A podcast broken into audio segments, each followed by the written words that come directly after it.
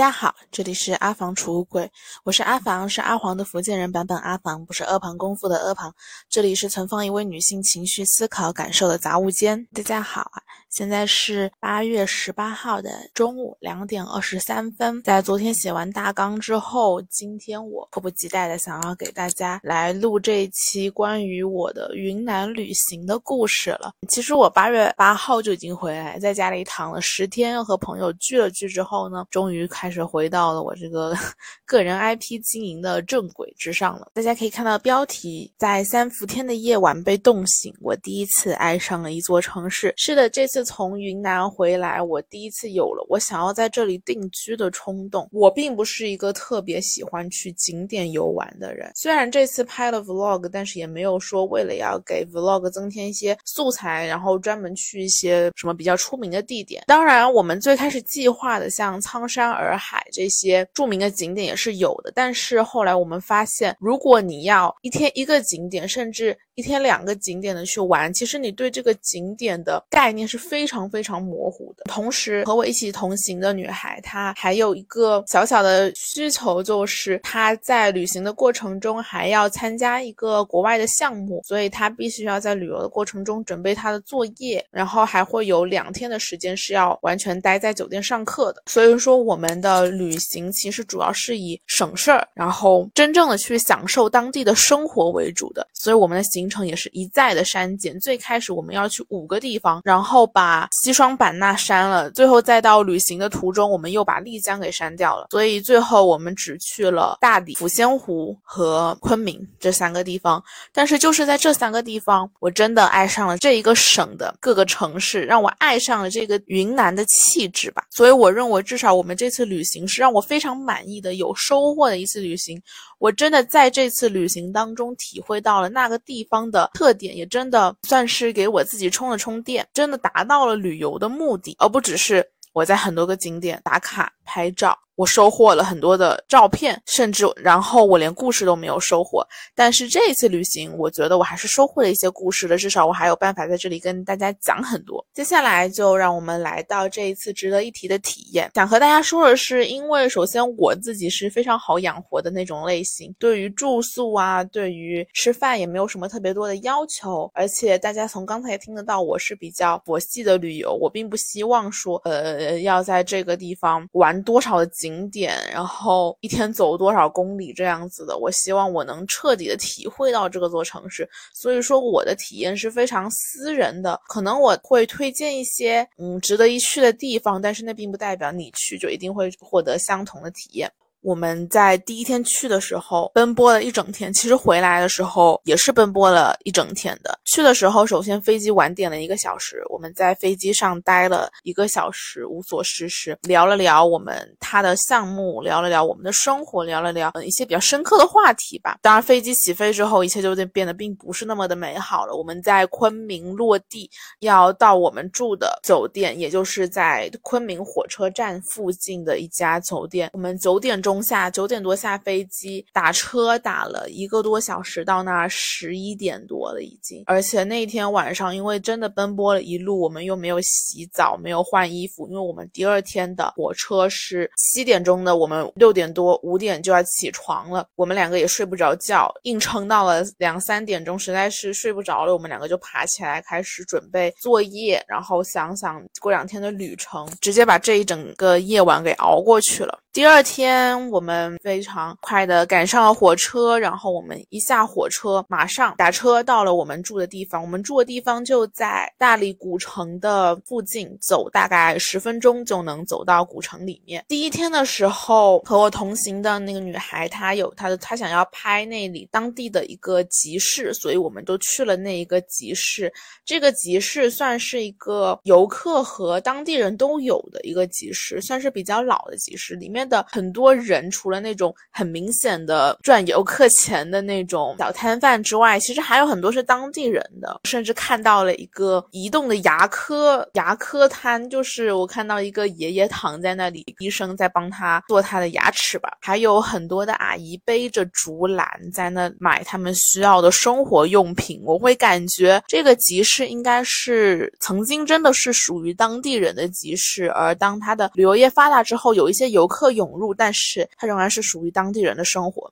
在那些扎染的很明显是面向游客的那些布料之下，蹲着一个当地的神情有些落寞的大叔，让我感到这种旅游和当地人的生活冲突的感觉。接下来就是我们下午的集市了。下午的集市是床单厂的，算是当地文青的聚集地吧。然后我们走到那个时候，就发现确实非常多的那种手做的饰品啊，然后咖啡，各种的简餐，还有在现场演出的人们。当然，在那里最令我印象深刻的，首先是因为是手作，他们的价格真的非常的高。我当时看中了一个耳饰，大概是两个那种手织的玫瑰，很小，但是我一问价格要八十块钱，真的是受不了。我当然能理解，因为这是手做的，所以它的成本会很高，但是这确实还不是我能 消费得起的东西吧。而且我也觉得没有必要在这上面花费太多的金钱。但是我们当时特别想要在那一家摊贩上买东西，是因为这些摆摊的都是年轻人，可能就二十多岁、三十多岁的样子。但是那个摊贩是一个白发苍苍的奶奶，但是她的精神气非常的充足，给人一种非常的生动、非常的生猛的状态。第二个让我印象比较深刻的人是算是画纹身，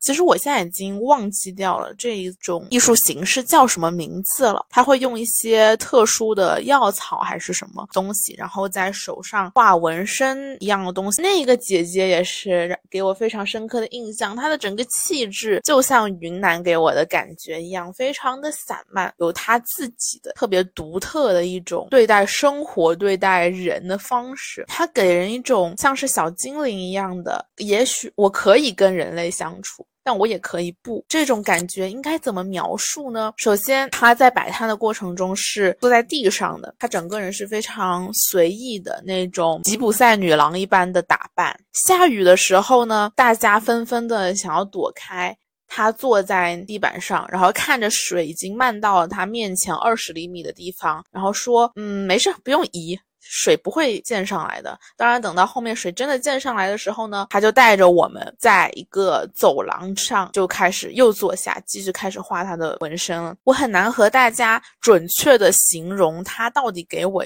什么样的一种感觉，但是在和他接触的过程中，我真的能感受到他对于自己所做的事情是有着热爱和自豪的。他愿意去和懂这种艺术形式的人聊天，也愿意将他的理解。也分享给我们，当然他也无所谓别人怎么去理解他，怎么去想他，他只是非常随意的做着自己想做的事情。当这个集市散散了之后，我和同行的女孩再去走到这个床单厂的时候，我们回想起了那个姐姐，我们特别的感慨。因为在来的路上，我们在飞机上聊我们未来的人生规划的时候，就感觉到好像虽然在高考之前我们聊过很多高考后可能拥有的美好生活，但是当我们来到了大学，好像我们还是那样，还是有很多满足不了的东西，还是有很多的欲望，还是有很多没有办法完成的目标，而且这些目标似乎好像我们这辈子都没有办法去完成，未来好像永远是模糊的、动荡的、飘摇的，我们永远没有。办法去抓住它，也永远没有办法真的去享受生活。我们可能只有只能在短暂的暑假来到一个陌生的城市，让自己处于游客的状态，才能够去享受生活片刻。而即使是在这个过程中，也还要上课，还要写作业。我们好像早就被剥夺了去想象生活的能力了。我们在床单厂前说，虽然我们才还不到二十岁，但是我们真的不如他潇洒。我们。好像在还不到二十岁的时候就已经失去了游荡的勇气了。我们做什么事情都要考虑后果，做什么事情都要先预设一个目标。如果没有成果，我们就不会去做。我们再也没有办法像也许前几代的年轻人那样，真的放下一切去过一个荒唐的青春生活。我们再也没有荒唐的青春生活了。我们没有一个能够容许我们荒唐的度过青春的环境了。也许我们的未来并不会像我们想象的那么糟糕。这一段荒唐的青春可能也也不完全是荒唐的，但是我们早已失去了荒唐的度过一段时间的勇气了。所以我们的青春也就变得乏善可陈，变得可以大批量的复制，变得不再那么的生猛，不再那么的有活力了，还是挺感慨的。但还有这样的人在这样的生活着，让我感觉到好像还是有那么一点点的希望。当然，我可能永远也没有办法成为他那样的人。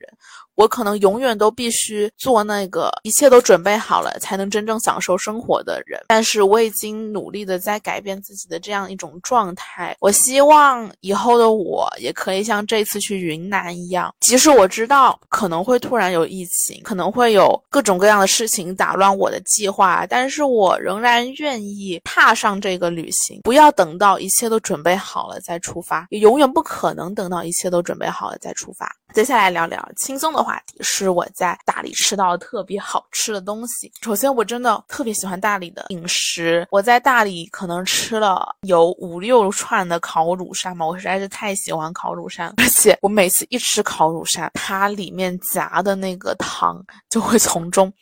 从它的缝隙里面流到我的裤子上，我的裤子已经可能脏了两三条，但是我还是非常的爱烤乳扇，到哪里都想吃。还有非常好吃的是凉鸡米线，我已经开始流口水。还有甜的饵块，我觉得咸的饵块没有特别的好吃，因为饵块好吃的主要是它的外面那一层饵块的这种口感吧，而咸的其实就有一种大饼的感觉，但是甜的可能对于我来说，它更像是一种糯叽叽的甜点，就更加符合它。这个外层的这种口感吧，还有就是我一直想要吃的菌菇火锅，因为我个人 是非常讨厌吃香菇的。然后除了金针菇之外，也拒绝各种各样的菇类，我很讨厌菌类的那种奇怪的口感吧。后面想想，可能是因为我在这里吃到的菌菇可能都是这种干货，然后它有那种奇怪的土腥味。而当我们到了当地，我们其实也就吃了那一顿的菌菇火锅，但是那一顿菌菇火锅特别的满，因为我们好像。又来到了一个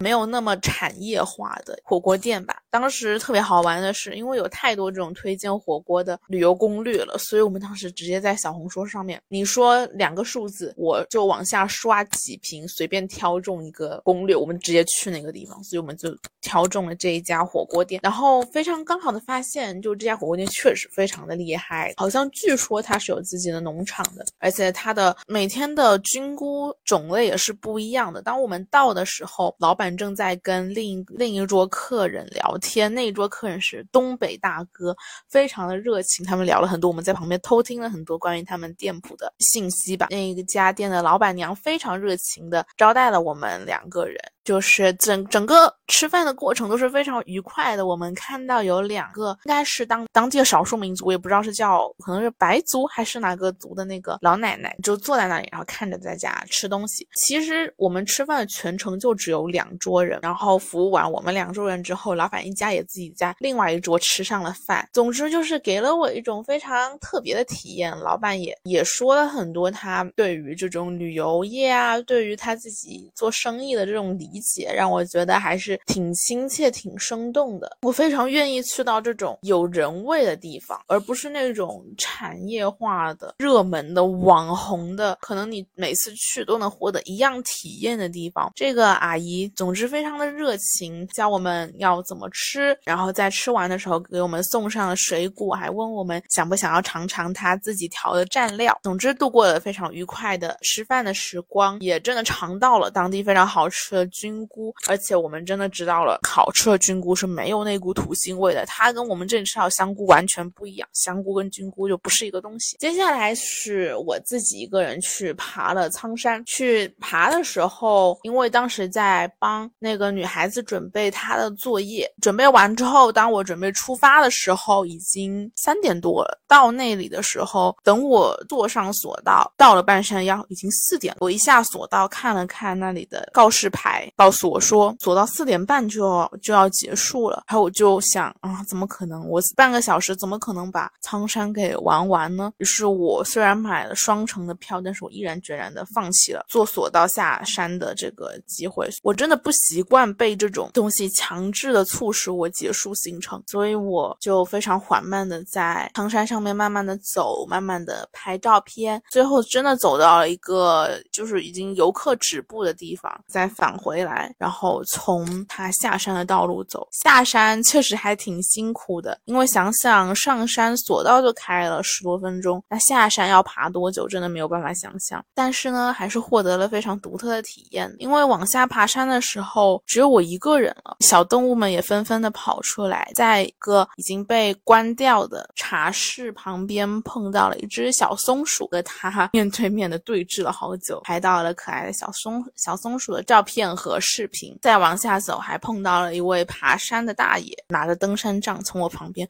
飞快的走过，然后过了一会儿又飞快的走回去了，我还在穿着我自己那个破旧的运动鞋，非常努力的往山下爬着。所以说，爬苍山是真的让我看到了大理的自然风光，确实也非常的美好，而且我也真的体会到，如果真的是我自己一个人去旅行，去探索一座城市，我非常愿意花很多的时间在各景点上面去真的体会到它到底是怎么样的，去真的看清楚、看透彻。又回到了最开始说的，而不只是留下几张照片。当我爬完苍山之后，我们在大理的旅程差不多就要结束了。按理来说，我们应该还是要去洱海的，但是因为我们的安排确实是太紧了，而且洱海的话，我们计划租车，结果租车一天要四百块钱，很贵。而且我们当天其实已经非常累了，我刚爬了山，他刚上完一天的课，我我们第二天又要马上上去抚仙湖了，去洱海的行程也就取消了。我们第二天早上又去逛了逛古城，吃了吃各种东西，然后直接去了抚仙湖。在这里必须要跟大家有一个非常重要的，如果你想去云南旅行的话，有一个非常重要的 tips，就是如果你想去抚仙湖的话，一定记住不要去玉溪，再去抚仙湖。玉溪和抚仙湖其实不是在一个地方的，抚仙湖是相当于在玉溪下属的一个县，那个县叫做澄江，而澄江其实离昆明更近。那天晚上在玉溪下了火车，然后打车打了两个小时，到了我们抚仙湖旁边住的民宿。民宿老板告诉我们，其实我们直接从抚仙湖到昆明会更近。确实，我们当我们离开抚仙湖的那天早上，我们十一点钟打车，然后十二点多就已经到了昆明了。我必须要赞美抚仙湖，赞美澄江，我太喜欢这里了。如果可以的话，我真的是想在这里住下来的。澄江其实就是一个县城，它更接近我们对于农村的印象。首先，我们在这里订到了一个非常好的民宿，民宿的老板非常的友善。当我们在那天晚上十点多到达，手机已经没电的时候，非常亲切的跟我们说，告诉了我们刚才说的这个 tips，也告诉我们，如果你们想去哪里都可以问我。而且在未来三天，给我们提供了他那里的一个小电瓶车，二十五块钱一天，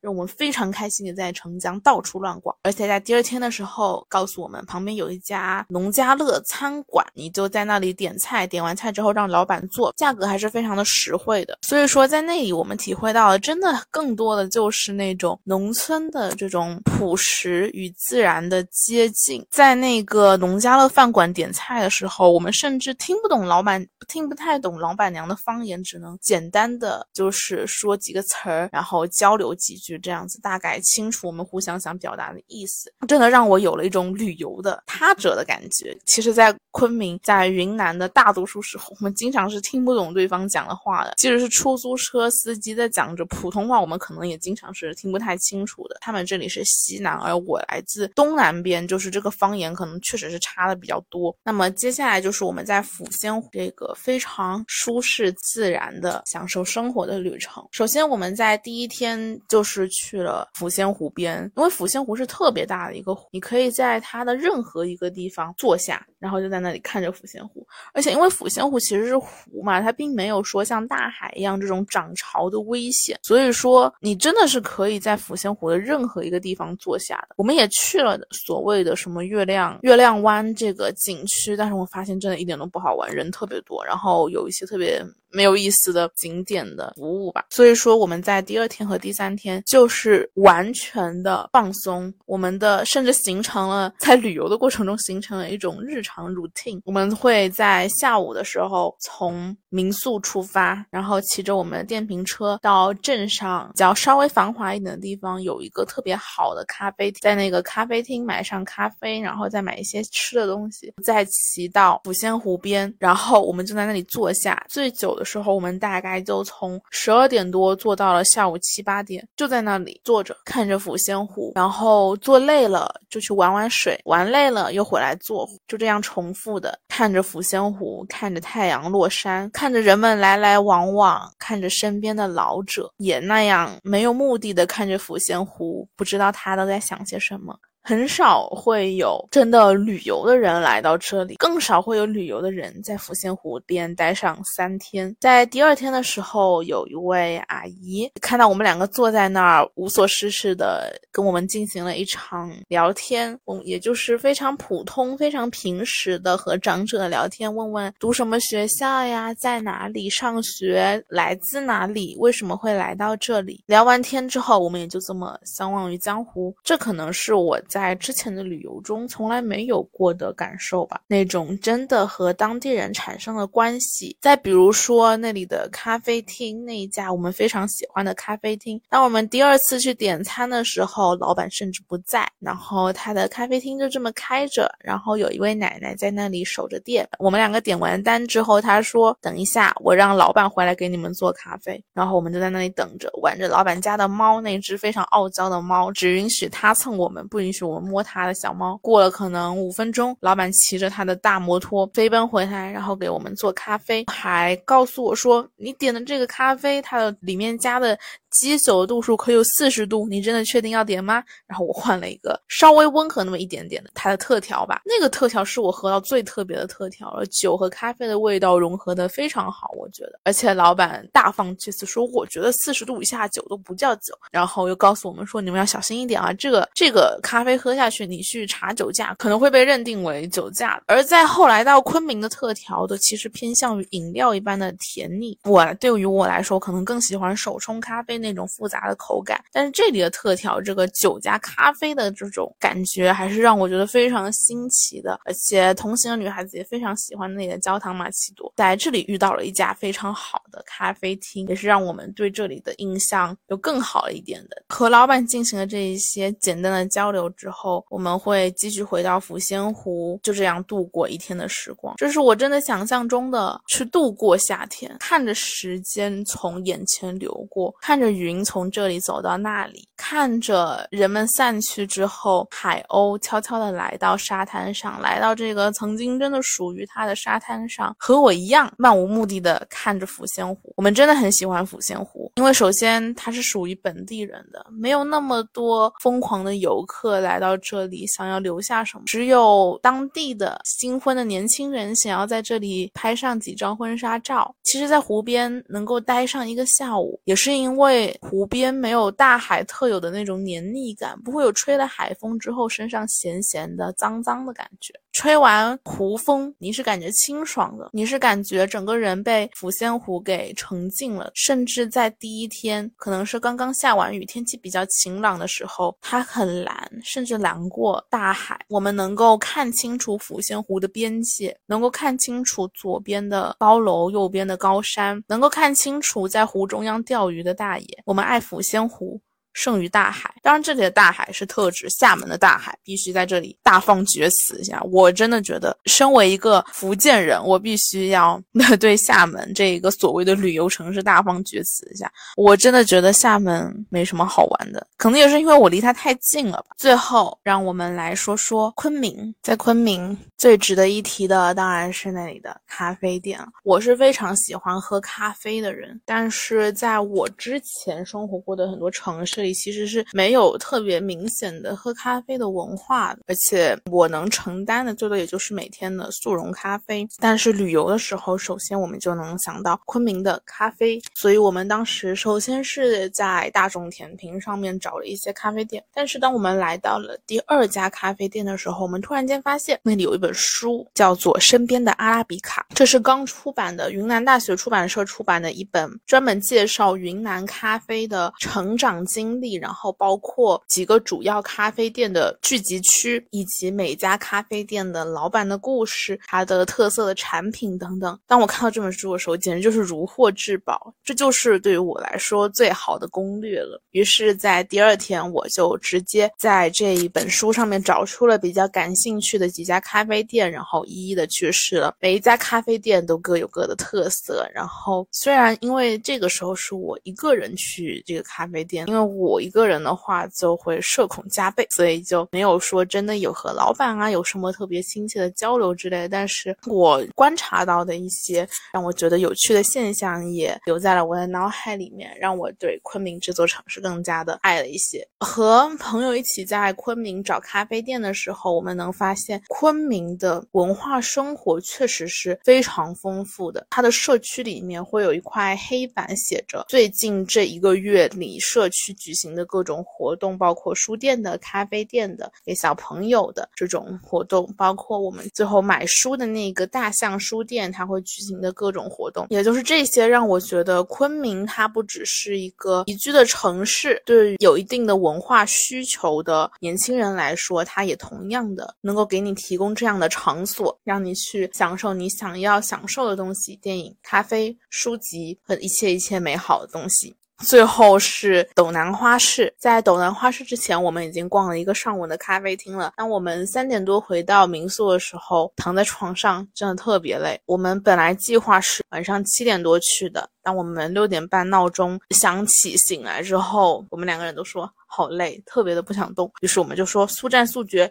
去那里买完花，马上回来。结果，当我们真的踏足斗南花市，看到路边摆着一束又一束的花，每一束花可能就五块钱、十块钱就能够买到一大把抱在肩膀上，这种满足感是难以想象的。所以说，我们直接在花市里面逛到了十点多才回来，也就没有了速战速决，而是真的忘记了所有的疲惫，就是不停的在花市间游走，这一束也想买，那一束也想买。当然。你真的说在那里买花寄回家有多便宜吗？也不一定。但是我们也看到了云南人的生活方式，可能真的和我们不太一样。那种能够在周末去花市便宜的买上一束花，摆在家里，给自己的生活带来那么一些些的浪漫，让人非常的羡慕。在那个十点多的地铁上，看到奶奶抱着一束花，看到了开快乐的女孩抱着好多的花，带着花环在开心的聊天，这样的。生活，我觉得它才能称之为生活吧。那么简单的和大家流水账的叙述了我在云南的一些旅游的感想。最后想要和大家总结一下我对于云南的印象。首先，因为大家都可以听得出来，我非常非常的喜欢云南这一次旅行，也在我心中绝对是目前为止我最满意的一次旅行了。首先，它这里的天气非常的舒适，尤其是对于我这样的非常怕热的人来说，在这样一个到处。处都是极端炎热天气的时候，它给我的惊喜实在是太多了。至少我在这里完全不会因为气温而困扰，也不会因为看到外面的大太阳就不想往外走。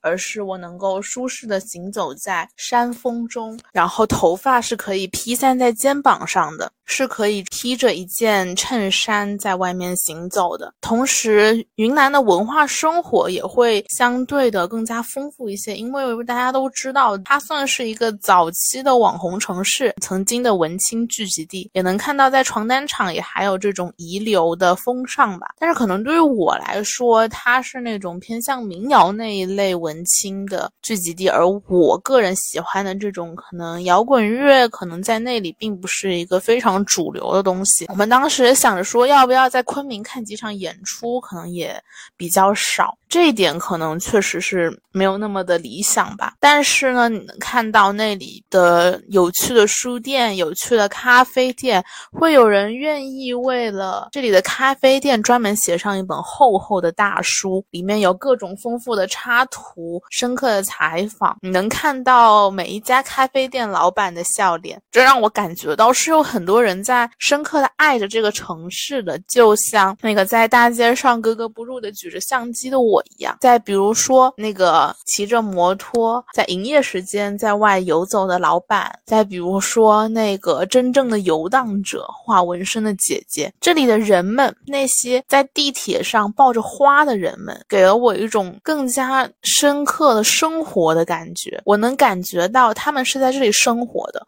对了，还有一点就是，云南的人似乎特别的喜欢养狗。在大理的时候，我们能看到各种各样的人在街上遛狗，而且。他们遛都是那种大型犬，而在昆明，大家也遛狗，但是遛可能是更多的是小型犬，毕竟是在城市里面，大家遛着狗，抱着花，慢悠悠的在街上散步，走进咖啡店里面，买上一杯咖啡，坐在那里和老板聊聊天，再回到家里，这样的生活给了我一种生活的感觉，而不是被挤压在。机械挤压在工资、挤压在房价之下的无望。当然，我不知道这是不是只是我身为一个游客对于这个城市的浪漫想象，但是在现在，我愿意去相信它是真的吧。那么，除了这些旅游之后的感受，我还想和大家分享我在这次旅游获得的一个全新的体会，就是旅游视角转换之后获得的快乐。为什么在女权觉醒之后，我们会收到？很多人的鼓励说去成为一个创造者。我想，身为女性，我们更多的时候都处于那个被审视的地位。我们的长相、我们的身材、我们化妆的技术、我们的所谓衣品，都在不停的被审视当中。而且，这种审视在现在也逐渐延伸到了男性，逐渐延伸到了所有社会的弱者上。我记得在之前听一些分析明星的播客里面有提到过。当一个明星开始发胖的时候，就是他开始真正掌握权力的标志了。因为他的权力让他已经可以胖了，已经可以不需要在意他的外表了，他不再被人审视了。这就是他掌握权力的标志，也就是为什么我们看到那么多的女演员，她们姣好的身材、姣好的面貌，而那么多的中年男艺人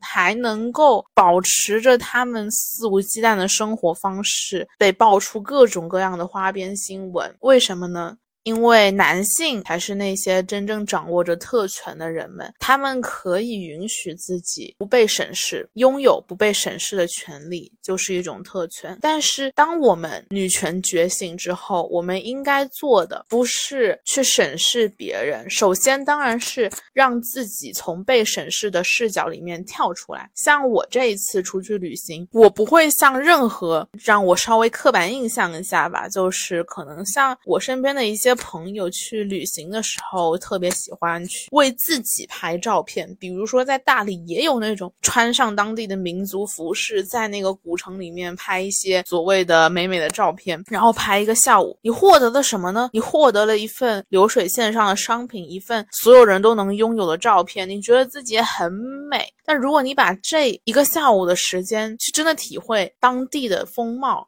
去那个床单厂走走，让姐姐在你的身上画上一些纹身，或者去抚仙湖，真的看着那个湖，你能体会到的东西和拍一个下午照片是绝对不同的。而女孩往往被鼓励。去拍那一个下午的照片，这一个下午是漫长的，没有尽头的。当你拍了一份好看的照片，你会马上收获到所谓的鼓励，这可能是我们能获得的最轻易的奖赏，男权社会的奖赏。这种奖赏让我们继续的花一个又一个的下午，一天又一天去拍摄那些没有意义的照片，去取悦其他的男性、女性，取悦那些从来不关心你的、审视着你的目光。为什么我用的是审视？他并不是关注你，他并不关心你在这副面貌背后的思想，他只关心你有一份美好的面貌，只关心这一份照片能够给我带来愉悦，只关心这个女孩长长得很好看，只关心。他的这里、这里、这里、这里还不够好。为什么女孩总是更容易被身材的焦虑所绑架？因为我们从小到大都不知不觉地处在那个被审视的位置，我们总是在奉献，总是在成为被观看的客体，很难去掌握那一份主权。于是，我想告诉大家的是，我甚至不需要大家去承认什么女权觉醒。我希望，如果你能够听到这里，不论你是男性还是女性，当然。我更鼓励的是女孩去夺回属于你自己的身体的主权。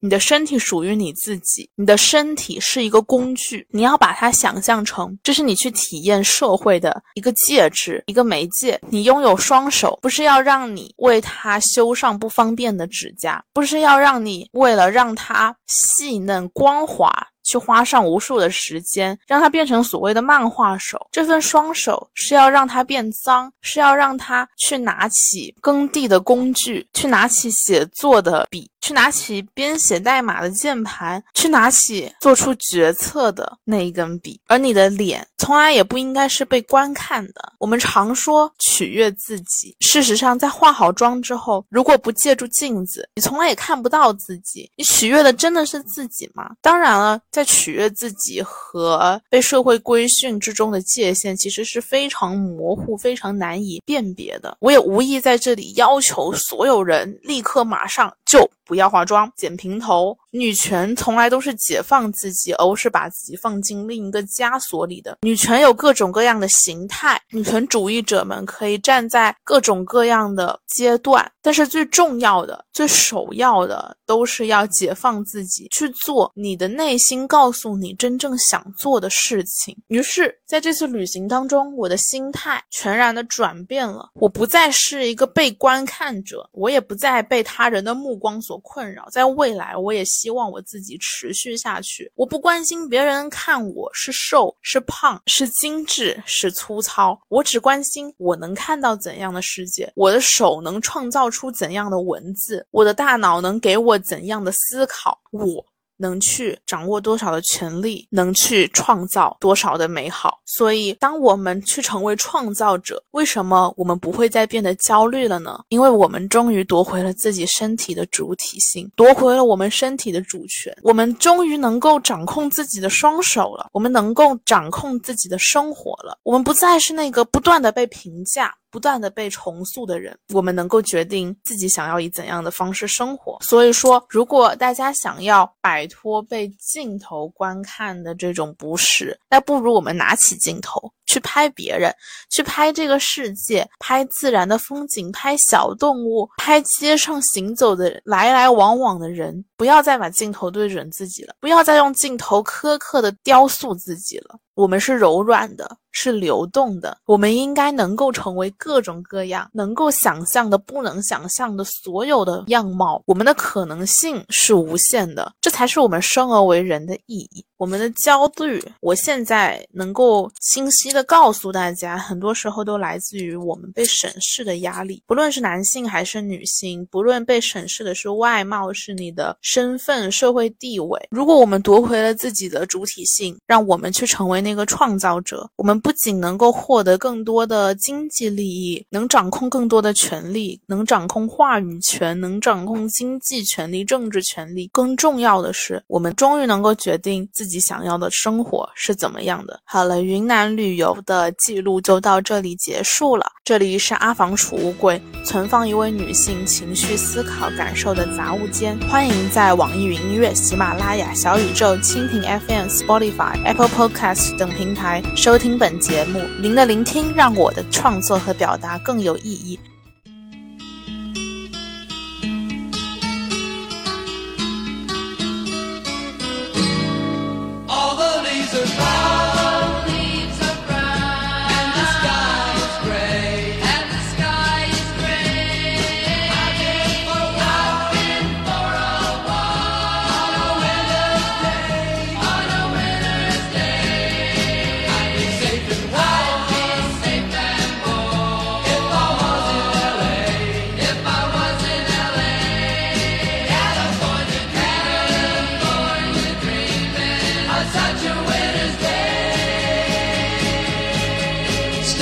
To a church I passed along the way.